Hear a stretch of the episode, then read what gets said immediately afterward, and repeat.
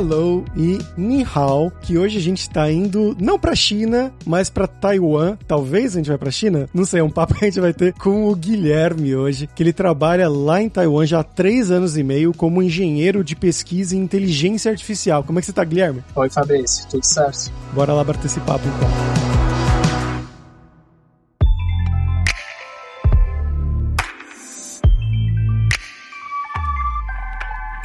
Bom, Guilherme, pra gente começar aqui, eu vou fazer a pergunta que eu faço para todo mundo, que é para você se apresentar, né? Então fala pra gente de onde que você é no Brasil, o que, que você estudou, um pouquinho da sua carreira, né? Um passo a passo até você chegar aí em Taiwan. Ah, então eu sou natural de Santa Catarina, no, no Brasil, de uma cidade pequena bem no, no oeste de Santa Catarina, chamada São Miguel do Oeste. Uma cidade que acho que tem talvez uns 30 mil habitantes, então é muito pequena. Então eu fiz meu ensino médio da minha infância lá e aí eu fui cursar na universidade na Federal de Santa Maria, no Rio Grande do Sul. Então eu fiz o meu bacharel lá em cinco anos, cinco anos e meio em engenharia da computação. E aí quando eu tava na universidade lá, eu comecei a ter contato, mais ou menos na segunda metade do curso, eu entrei em um grupo de robótica que tinha lá, com o professor Rodrigo Guerra. Dentro desse grupo, então eu comecei a aprender mais sobre robótica. Cheguei a participar de algumas competições. Então naquele laboratório a gente focava em robótica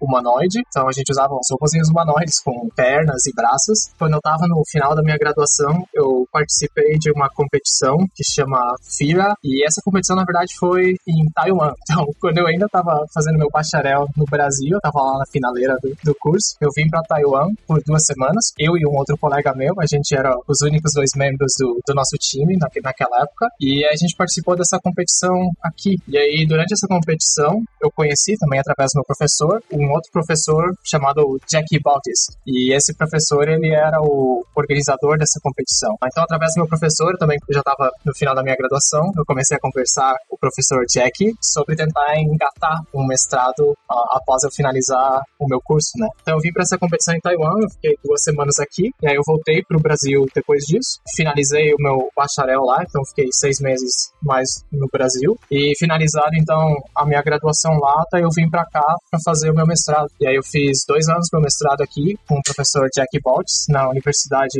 National Taiwan Normal University, é o nome em inglês. Então fiz dois anos do mestrado, também em robótica, na, na mesma área de robótica, com machine learning, inteligência artificial. E aí quando eu cheguei no final do meu mestrado, eu tava um pouco cansado de ser estudante, né? Então, dois anos de, de estudante é uma coisa que eu, que eu gosto muito, porque tu faz bastante pesquisa, é legal de trabalhar, mas ser estudante é um pouco complicado em questão financeira, né? Então, até durante meu mestrado, eu ainda precisava de vez em quando ter ajuda dos meus pais. E quando eu cheguei no final do mestrado, eu comecei a olhar vagas, oportunidades de emprego que tinha aqui. Então, quando eu estava no final do, do, mestrado, comecei a aplicar, né, para várias empresas aqui. E aí, uma das empresas, na verdade, eu participei de um evento que teve aqui para estudantes estrangeiros para conhecerem as empresas de Taiwan, né? Então, as empresas iam nesse evento e elas se apresentavam mostravam que elas desenvolviam e aí tentavam atrair, né, o pessoal. Nesse evento, teve uma empresa só, na verdade, que me atraiu, porque eles estavam trabalhando com coisas bem na área de robótica e inteligência artificial. E aí, nesse evento, eu conversei com eles, eu entreguei o meu currículo, fiz o processo de entrevista deles, de, na época acho que era duas ou três entrevistas, e aí eles me contrataram, né? Eu finalizei o meu mestrado, daí eu entrei nessa empresa, e agora eu tô trabalhando nela há um ano e meio lá. Então, mais ou menos essa a trajetória. E o seu mestrado, ele era em inglês ou em chinês? Então, era em inglês, né? o nome do meu professor é Jackie Baltis, e ele é um professor aqui em Taiwan, mas, na verdade, a nacionalidade dele é alemão. E antes de ele ser um professor aqui, ele também foi professor na Nova Zelândia, ele foi professor no Canadá, e agora ele está aqui. Então, o meu professor, o meu advisor, né? O meu supervisor, ele, ele é, fala inglês, né? Então, isso te ajuda um monte. Mas em questão de créditos, né, as, as aulas que eu tive que fazer, o meu departamento, ele oferecia algumas disciplinas em inglês. Então, algumas disciplinas até eram do meu próprio professor, né, e todas essas eram em inglês. Mas outras disciplinas que eram dos professores taiwaneses, eles ofertavam elas em inglês. O que acontecia é que, algumas vezes, quando eu ia fazer essa disciplina, às vezes eu era o único aluno estrangeiro na, na sala de aula, né? Então, o professor meio que fazia metade inglês, metade chinês, então ele ia lá e explicava os slides em chinês, e aí depois ele explicava em inglês, olhando só pra mim, né? Nossa, que engraçado, cara. É, e esse negócio de nome, pelo menos na, na China, né, na Ásia, acho que não, é, não significa tanta coisa, porque eu conheci já muitos chineses que eles trocam o nome, né, quando eles vão pra Europa ou quando eles vão em algum evento, assim. Então o nome do cara é, sei lá, alguma coisa bem, bem tradicional chinesa, não vou conseguir reproduzir aqui. Ele fala que ele se chama John ou Mary. Eu já vi isso muitas vezes na Europa.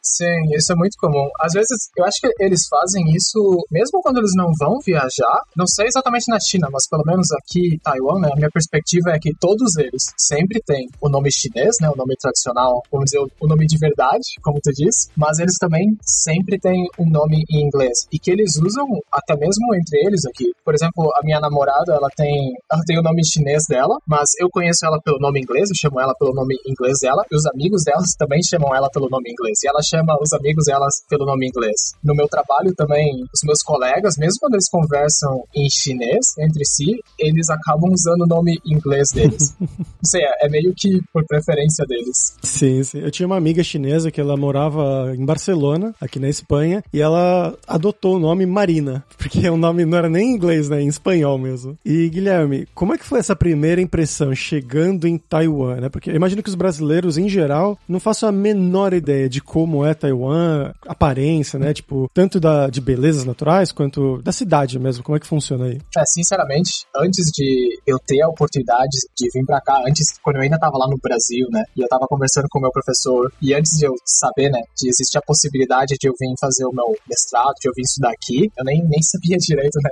o que era Taiwan. Talvez tinha ouvido, eu falar, mas, por exemplo, não, não sabia nem no mapa e olhar onde é que tava, né? Então, na verdade, eu não, não, tinha muita expectativa. Como eu disse, antes eu vir estudar, né? Eu vim seis meses e eu passei duas semanas aqui. E, na verdade, não tive nenhuma expectativa específica. Eu acho que imaginava, talvez a mesma coisa que a gente imagina de um país da, da Ásia, por exemplo, imaginava algo como a China. É um pouco parecido bastante com a China, mas, na verdade, acho que alguma coisa que surpreendeu um pouco é que eles têm muita influência japonesa aqui também. Então, às vezes, vezes, caminhando por alguns lugares, chega a parecer um pouco com o Japão. E geralmente o pessoal, o pessoal daqui diz que é um pouco parecido com o Japão, mas o Japão é como se fosse um nível a mais de organização. Você falou que você estava estudando aí, né, no, no, mestrado, e depois você foi fazer entrevistas nesse centro de empresa, né, que as empresas se, se apresentam para os alunos. Como foram essas entrevistas? É, então, para essa empresa que eu acabei sendo contratado, né, esse evento ele é um evento que acontece todo ano aqui aqui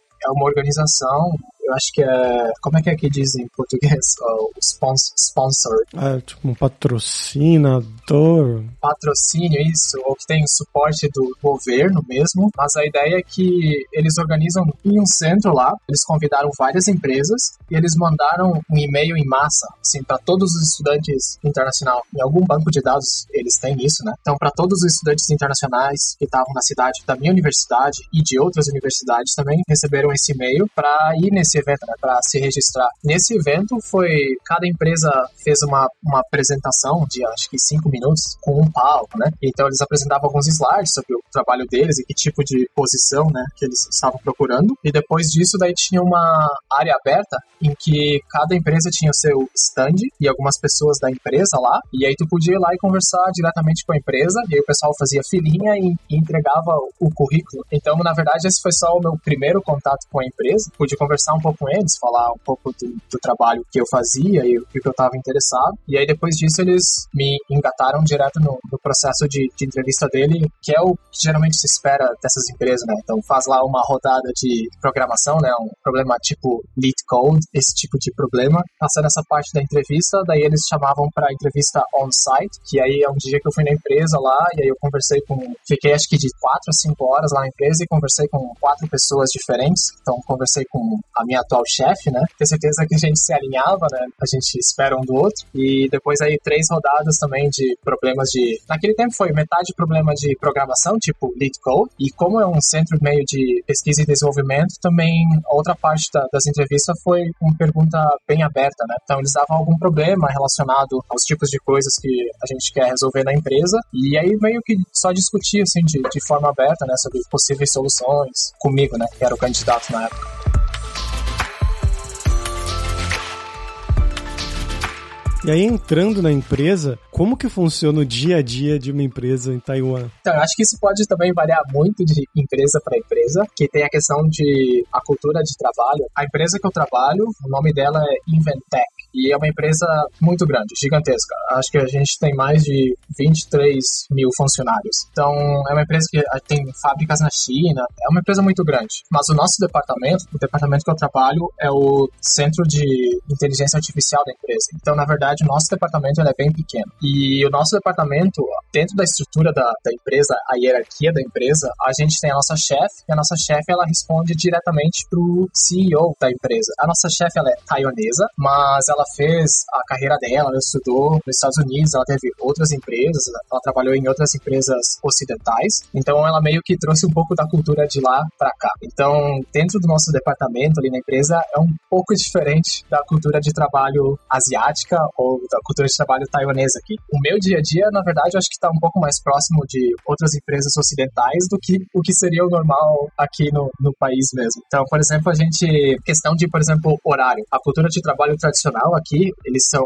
muito rígidos com o horário, né? Então, se você entra, por exemplo, 9 da manhã, 9 da manhã lá, você tem que trabalhar até o teu horário definido. Geralmente, o pessoal aqui trabalha hora extra. Tenho vários colegas meus que eu fiz mestrado junto com eles, e agora eles também trabalham em empresas taiwanesas, e conversando com eles, não é que eles são obrigados a fazer hora extra, mas a cultura de trabalho é que todo mundo faz hora extra. Então, se tu, tu tá lá na empresa e todos os teus colegas vão trabalhar, sei lá, três horas extra todo dia, e aí você é o cara que não faz hora extra, é, fica um pouco ruim, né? Tem um pouco de peer pressure, então tu acaba meio que se forçando a ti mesmo a trabalhar mais. E muitas vezes eles falam que nem tem trabalho para fazer, né? Só porque se o chefe tá lá ainda na empresa, fica feio sair antes do chefe, né? Esse tipo de coisa. Porque eu ouço bastante também, tem amigos meus que eles estão fazendo entrevistas, eles acabam procurando empresas ocidentais, né? Que tem várias empresas grandes que têm os escritórios aqui, então eles acabam procurando trabalhar nessas empresas, tentando fugir um pouco das empresas que são taiwanesas mesmo. É um pouco engraçado isso. E você falou que está trabalhando com inteligência artificial né, nessa área de pesquisa. Você pode explicar um pouquinho melhor para a gente, exatamente assim, ou, ou, por cima, na verdade, o que você está fazendo e que tecnologias vocês usam aí? O nosso departamento na empresa, né? Então, como eu disse, ele é o departamento de inteligência artificial e a gente meio que tem dois objetivos, né? A gente meio que supre dois tipos de necessidade na empresa. Então, uma coisa que a gente faz é que a gente tem alguns projetos, não necessariamente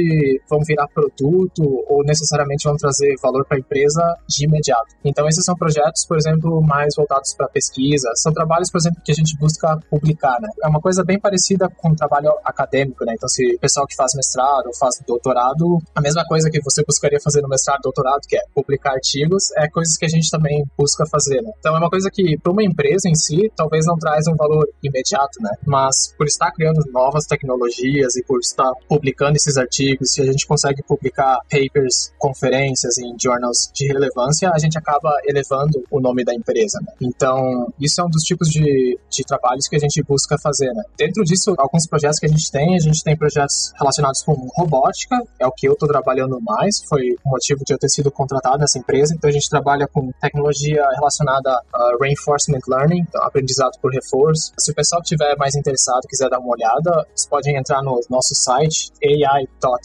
inventec.com, ai.inventec.com. Então lá vão ver alguns trabalhos que já foram publicados nessa área. E o que a gente está trabalhando agora, se você olhar lá no site, então a gente fez, antes mesmo de entrar na empresa, o pessoal já estava trabalhando com aprendizado por reforço para animação. Então você vai ver que lá que tem um cachorro, é um modelo de um cachorro 3D e ele aprende a caminhar, aprende a pular, aprende a fazer vários movimentos a partir de dados de motion capture. Então, isso são trabalhos que já foram publicados antes. E o que a gente gente está trabalhando agora é tentar trazer isso para o mundo real, trazer o que foi aprendido numa simulação e aplicar com um robô de verdade. Outras coisas que a gente trabalha lá, são projetos que eu não estou envolvido diretamente, mas estou no mesmo departamento e eu participo em discussões. A gente tem coisas relacionadas com dispositivos médicos. Então, o pessoal trabalha, por exemplo, para tentar prever problemas de coração com sensores, por exemplo, que tu tem no smartwatch. Então, a gente tem essa área também de medical devices. Então, essa é a parte mais, mais de pesquisa, né? Que a gente busca publicar e criar coisas novas. No outro lado, que é as coisas de valor mais imediato, é que a empresa é muito grande, então tem vários departamentos. Bem frequentemente, outros departamentos da empresa, eles vão estar tá procurando otimizar algum processo. Então, por exemplo, a empresa trabalha com fabricação de laptops. Então, por exemplo, em linhas de produção, se a gente quer detectar, por exemplo, se o laptop lá na linha de produção tem algum defeito, né? Vai lá e coloca uma câmera e aplica machine learning para detectar quando que tem o defeito no no, frame do laptop, né? Ou qual que é o tipo de defeito, se é um defeito que é crítico, né? Que tem que tirar o laptop da linha de produção, você pode manter ele lá. Outras coisas é, por exemplo, problemas de scheduling, agendamento. Então, se a gente tem uma linha de produção e aí no dia, no dia X a gente recebe lá, precisa produzir mil laptops da marca X e dois mil laptops da marca Y.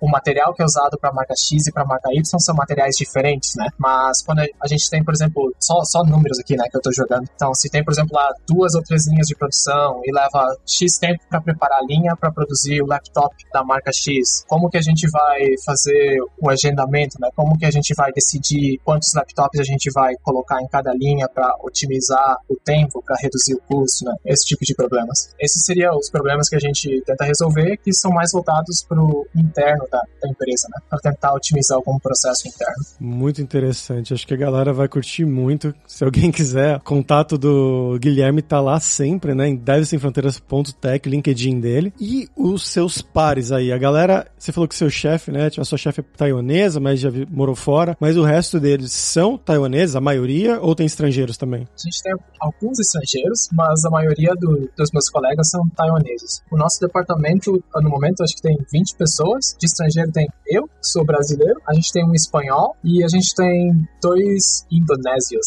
E como que é esse contato aí com os taiwaneses? Você fez amigos? Você sai pro barzinho? Eles convidam para fazer churrasco? Como é que funciona? Não convidam pro churrasco, exatamente, mas a gente sai, sai bastante. Eu achei, na verdade, o, povo daqui é um povo bem fácil de fazer amizade. A cultura é diferente do, do Brasil, né? Os tipos de atividades né, que a gente faz são diferentes, mas em questão de fazer amizade, de sair com o pessoal, eles são um povo que é muito fácil, é muito fácil de se aproximar deles. Então, colegas que eu fiz no, no, mestrado, né, eu saio com eles ainda. Agora, por exemplo, vários colegas meus que talvez eu conheci por pouco tempo lá acabam virando amigos bem próximos. Então, a gente conversa sobre emprego, a gente tenta se ajudar. O que eu faço bastante com alguns amigos meus do mestrado é sair jogar basquete, que aqui o pessoal, o pessoal gosta muito, muito de basquete. Que nem no Brasil, acho que a gente gosta de, de futebol. Aqui o pessoal é fissurado em basquete. Cada esquina, assim, tu anda um pouco aqui, tem quadras públicas e sempre tem gente jogando. Então, então é um pessoal bem fácil de fazer amizade. Eu tenho uma namorada aqui, a gente tá namorando há dois anos já. Na verdade, é algo que eu recomendo bastante. Se você é estrangeiro, vai para um lugar, por exemplo, que nem China ou Taiwan, que a, que a língua é muito difícil de aprender, arranjar uma namorada é algo que te ajuda demais.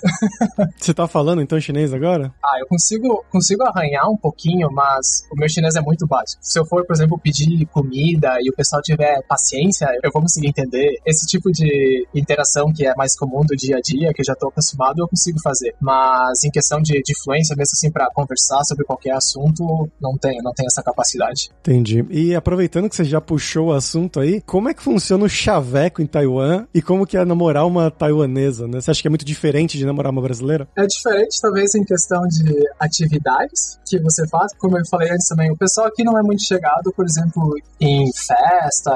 Acho que a gente tem uma cultura bem forte no, no Brasil de, de balada, de ir pra festa e, e, beber bastante. Aqui o pessoal é meio diferente, né? Então o pessoal, claro que tem gente que faz isso também. Já fiz isso aqui com, com alguns amigos, mas não é uma atividade comum, né? Em questão de chaveco, pra ser sincero, não fiz muito chaveco por aqui, porque quando eu tava no meu mestrado, eu tava bem focado no meu mestrado. O que aconteceu para mim é que eu acabei conhecendo a minha atual namorada porque eu quis fazer language exchange. Então eu me registrei no aplicativo para fazer troca de línguas, né? E aí a gente começou a conversar no, num aplicativo e a gente viu, na, na verdade, esse aplicativo ele não era de Taiwan, é um aplicativo que qualquer lugar do mundo você conversa com qualquer outra pessoa, né? Você só coloca língua que eu, que eu falo, língua que eu quero aprender. Eu coloquei lá português, né? Falo inglês e quero aprender chinês. E aí, por acaso, né? Eu comecei a conversar com essa menina e a gente viu que a gente era da mesma universidade. A mesma universidade, então, bem próximos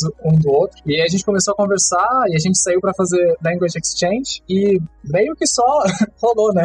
Interessante. É, foi bem, bem mais natural. E em questão de relacionamento, eu esperava que fosse ser mais diferente. Talvez isso pode ser da minha namorada mesmo, né? É uma coisa muito, muito pessoal, né? Muito subjetiva. Acho que a, a maior diferença, a maior diferença mesmo em questão de relacionamento é um pouco a linguagem no, no, começo, porque quando a gente não, não fala a língua nativa um do outro, a gente entra em algumas situações, né, que é difícil explicar. Fica, às vezes, às vezes é um pouco difícil a comunicação, especialmente sobre sentimentos e coisas do tipo, né? Mas a minha namorada, ela é muito cabeça aberta, e o pessoal aqui no geral, sobre essa questão de relacionamento, eu acho que eles são bem abertos também. Não necessariamente eles têm muitas expectativas, né? Às vezes a gente ouve algumas histórias que se começa a namorar, tem que casar, ou coisa, ou coisa do tipo assim. Acho que a gente não teve, não teve nenhuma pressão, ou coisa assim. E agora que a gente tem um relacionamento por um longo tempo, a gente tem um relacionamento muito bom. Eu já conheço a família dela também. E a família dela também muito aberta. Acho que dentro da família dela já tiveram outros parentes dela que são casados com estrangeiros. Já é uma situação que não é tão estranha para eles. E mesmo eu não conseguindo falar muito chinês, eles tentam se comunicar comigo, tentam arranhar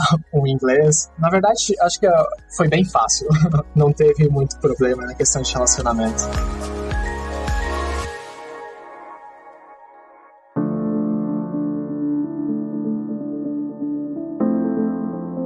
Guilherme, eu fiz uma brincadeira lá no começo, na abertura, né, sobre se Taiwan seria China ou não. Eu queria que você, né, que já tá aí há uns bons anos, desse uma visão, uma visão sua ou uma visão dos locais, né, dos seus amigos, da sua namorada, enfim, que falam por aí. Até porque semana passada, eu acho, teve, né, a visita da Nancy Pelosi, presidente da Câmara dos Estados Unidos, que ela passou um tempo aí, causou um fuzuê, né, teve avião chinês entrando no espaço aéreo de Taiwan, exercícios militares militares, falaram de Terceira Guerra Mundial. Dá uma visão pra gente de como que funciona isso na visão das pessoas daí. Então, a perspectiva que eu tenho é uma perspectiva próxima do pessoal taiwanês. E o que eu vejo, de novo, né, só colocando asteriscos aqui, eu não sou entendido do assunto, né, então tento não, não me envolver muito, mas então essa é só a minha perspectiva. Mas o que acontece, eu acho é que os taiwaneses já estão bem acostumados com esse tipo de declaração ou agressões da China. É uma coisa que para eles já acontece pro pessoal que é jovem a vida inteira deles, a situação sempre sempre foi essa, né? Então acontece alguma coisa, a China faz algum tipo de ameaça, nada acontece e, e aí eles continuam vivendo a vida deles, né? Então, inclusive nesse caso da Nancy Pelosi, eu acabei descobrindo que tinha treta, que tinha coisa acontecendo porque o pessoal do Brasil, né, começou a me mandar mensagem, tá tudo bem aí, o que que tá rolando? E aí eu fui começar a pesquisar, né? Falei pra minha namorada e ela também, ah, ah, ah, é verdade, é verdade, acho que ela tá vindo. O pessoal aqui, a maior parte deles nem, nem tava dando muito bola, né? Mas quando a gente vai olhar as notícias no, no Ocidente, como tu falou, né? O pessoal, ah, vai sair a Terceira Guerra Mundial já.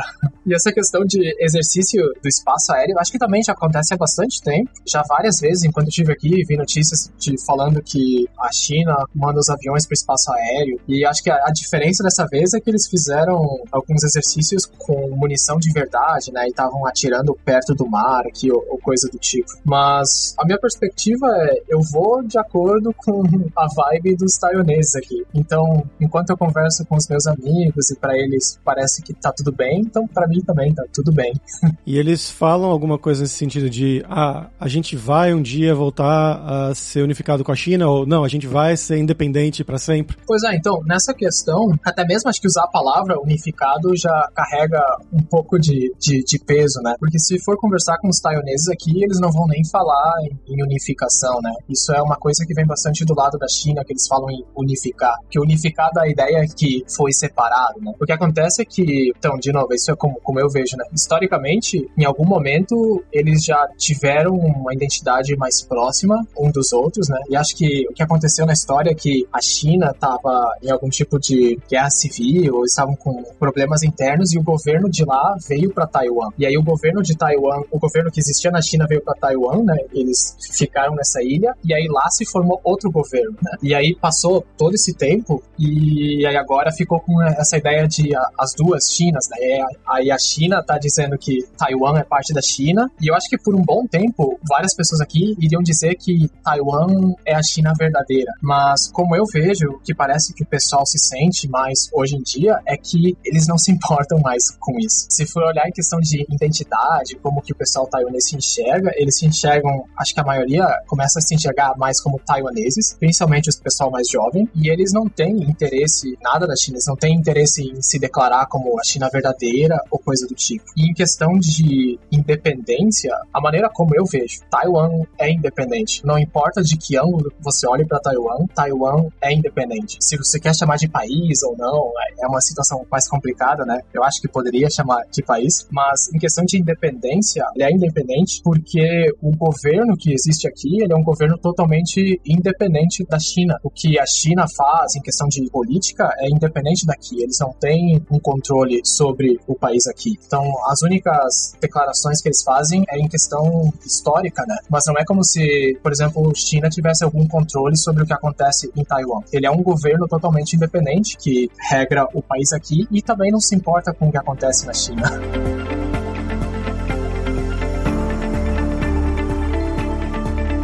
Guilherme, agora a gente vai falar sobre dinheiro, né? Você não chegou a trabalhar oficialmente no Brasil na área, mas, bom, você talvez tenha noção por saber, né, por ter morado muitos anos no Brasil, saber de amigos que, que trabalham nessa área. Como é que é a questão, tanto de salários, né, comparando Taiwan com o Brasil, e de custo de vida, né? Se as coisas são baratas, são caras, sobra dinheiro no final do mês, etc. Então, o jeito que funciona aqui é que eles pagam o salário que tu recebe, falando em questão de, de dev, né, desenvolvedor, tipo o que eu faço, ou jobs tipo de programador. Geralmente o pessoal aqui, quando eles estudam, eles fazem bacharel e mestrado porque aqui quando tu faz a tua graduação, tu pode fazer o teu bacharel em quatro anos, e aí eles têm um programa especial que em um ano tu engata o mestrado, e aí em cinco anos tu tem tanto bacharel como mestrado. Então é muito mais rápido que no Brasil, né? Eu demorei cinco anos no Brasil para ter só o meu bacharel. Então o que acontece aqui é que quase todo mundo que gradua acaba se graduando tendo mestrado. Então as empresas, quando elas vão contratar aqui, eles meio que fazem o nível de pagamento de acordo com,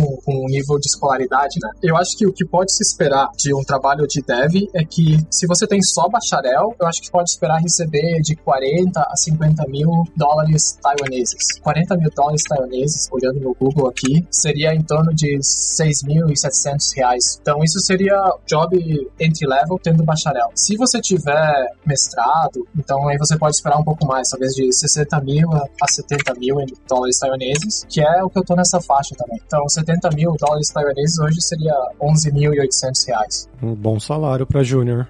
é, então, quando a gente fala assim, né, de, de salário, ó, parece um salário muito bom. Mas aí quando a gente entra no papo de custo de vida, daí fica um pouco mais complicado. A minha perspectiva é que o custo de vida aqui, no geral, não é ruim, mas o aspecto que complica bastante é a questão de moradia. Mas eu acho que, conversando também com taiwaneses, né, o problema principal é morar na capital aqui em Taipei.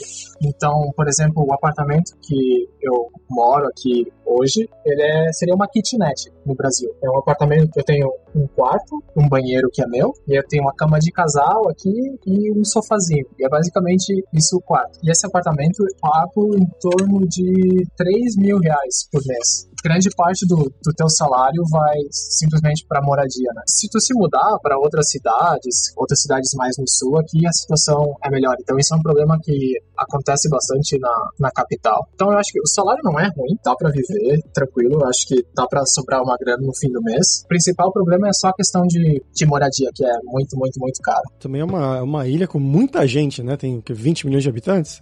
Isso, é. Aqui tem acho que uns 22 milhões. Ah, bacana.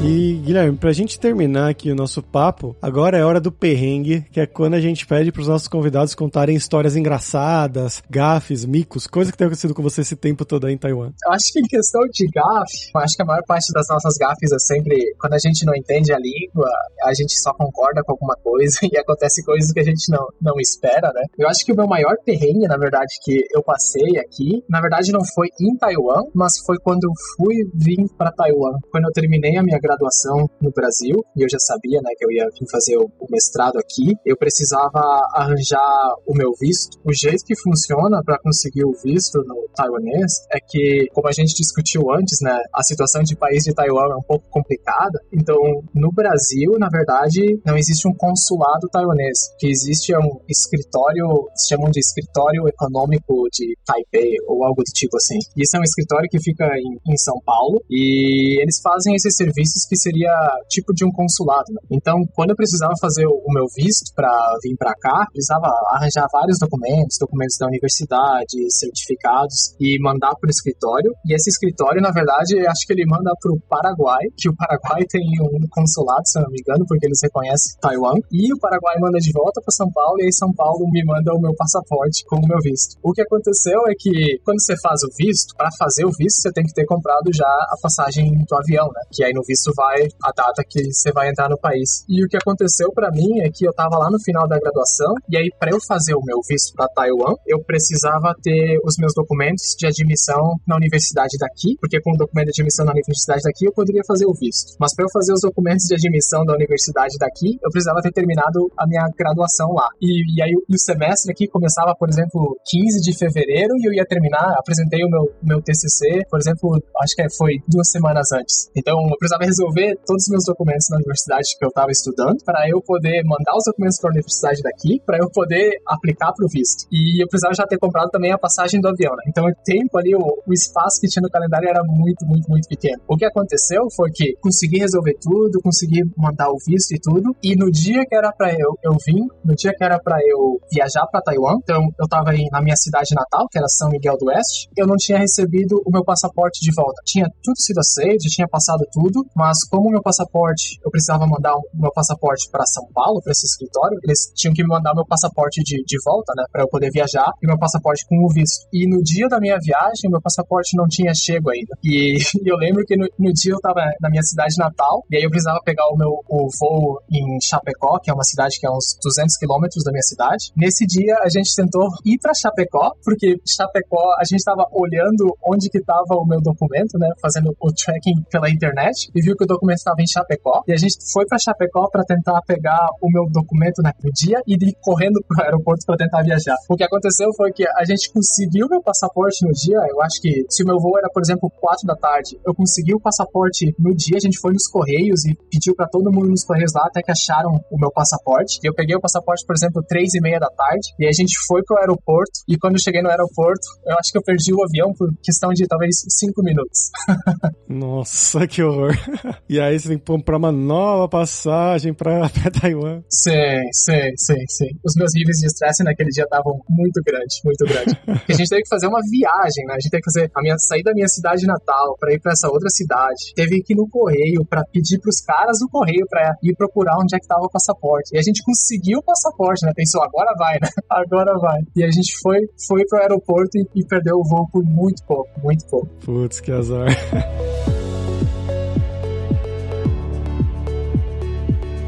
Guilherme, foi um papo muito legal aqui com você. Obrigado pelo seu tempo. Você quer divulgar alguma coisa? Se alguém tiver interesse, quiser conversar mais sobre qualquer coisa que eu falei hoje, tiver interesse em querer vir estudar ou trabalhar em Taiwan, ou quiser conversar sobre inteligência artificial, pesquisa, área de robótica, o pessoal pode me mandar uma mensagem no LinkedIn ou escrever um e-mail para mim e a gente pode conversar daí. Perfeito. É, o LinkedIn, como eu já falei, vai estar lá na descrição do episódio em devsemfronteiras.tech.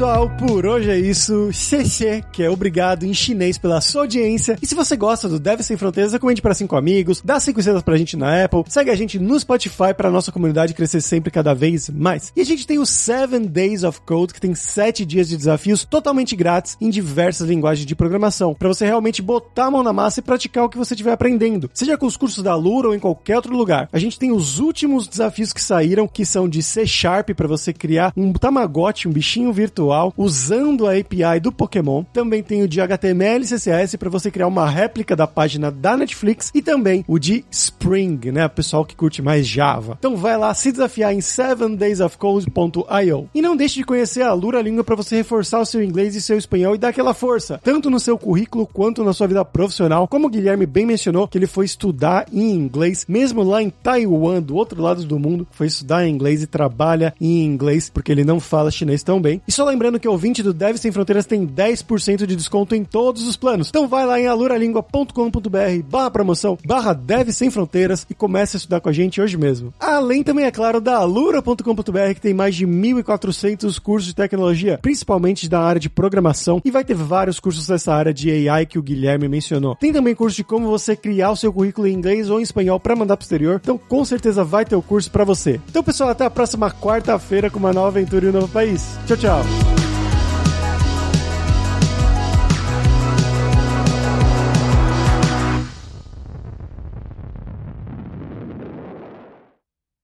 Este podcast foi editado por Radiofobia, podcast e multimídia.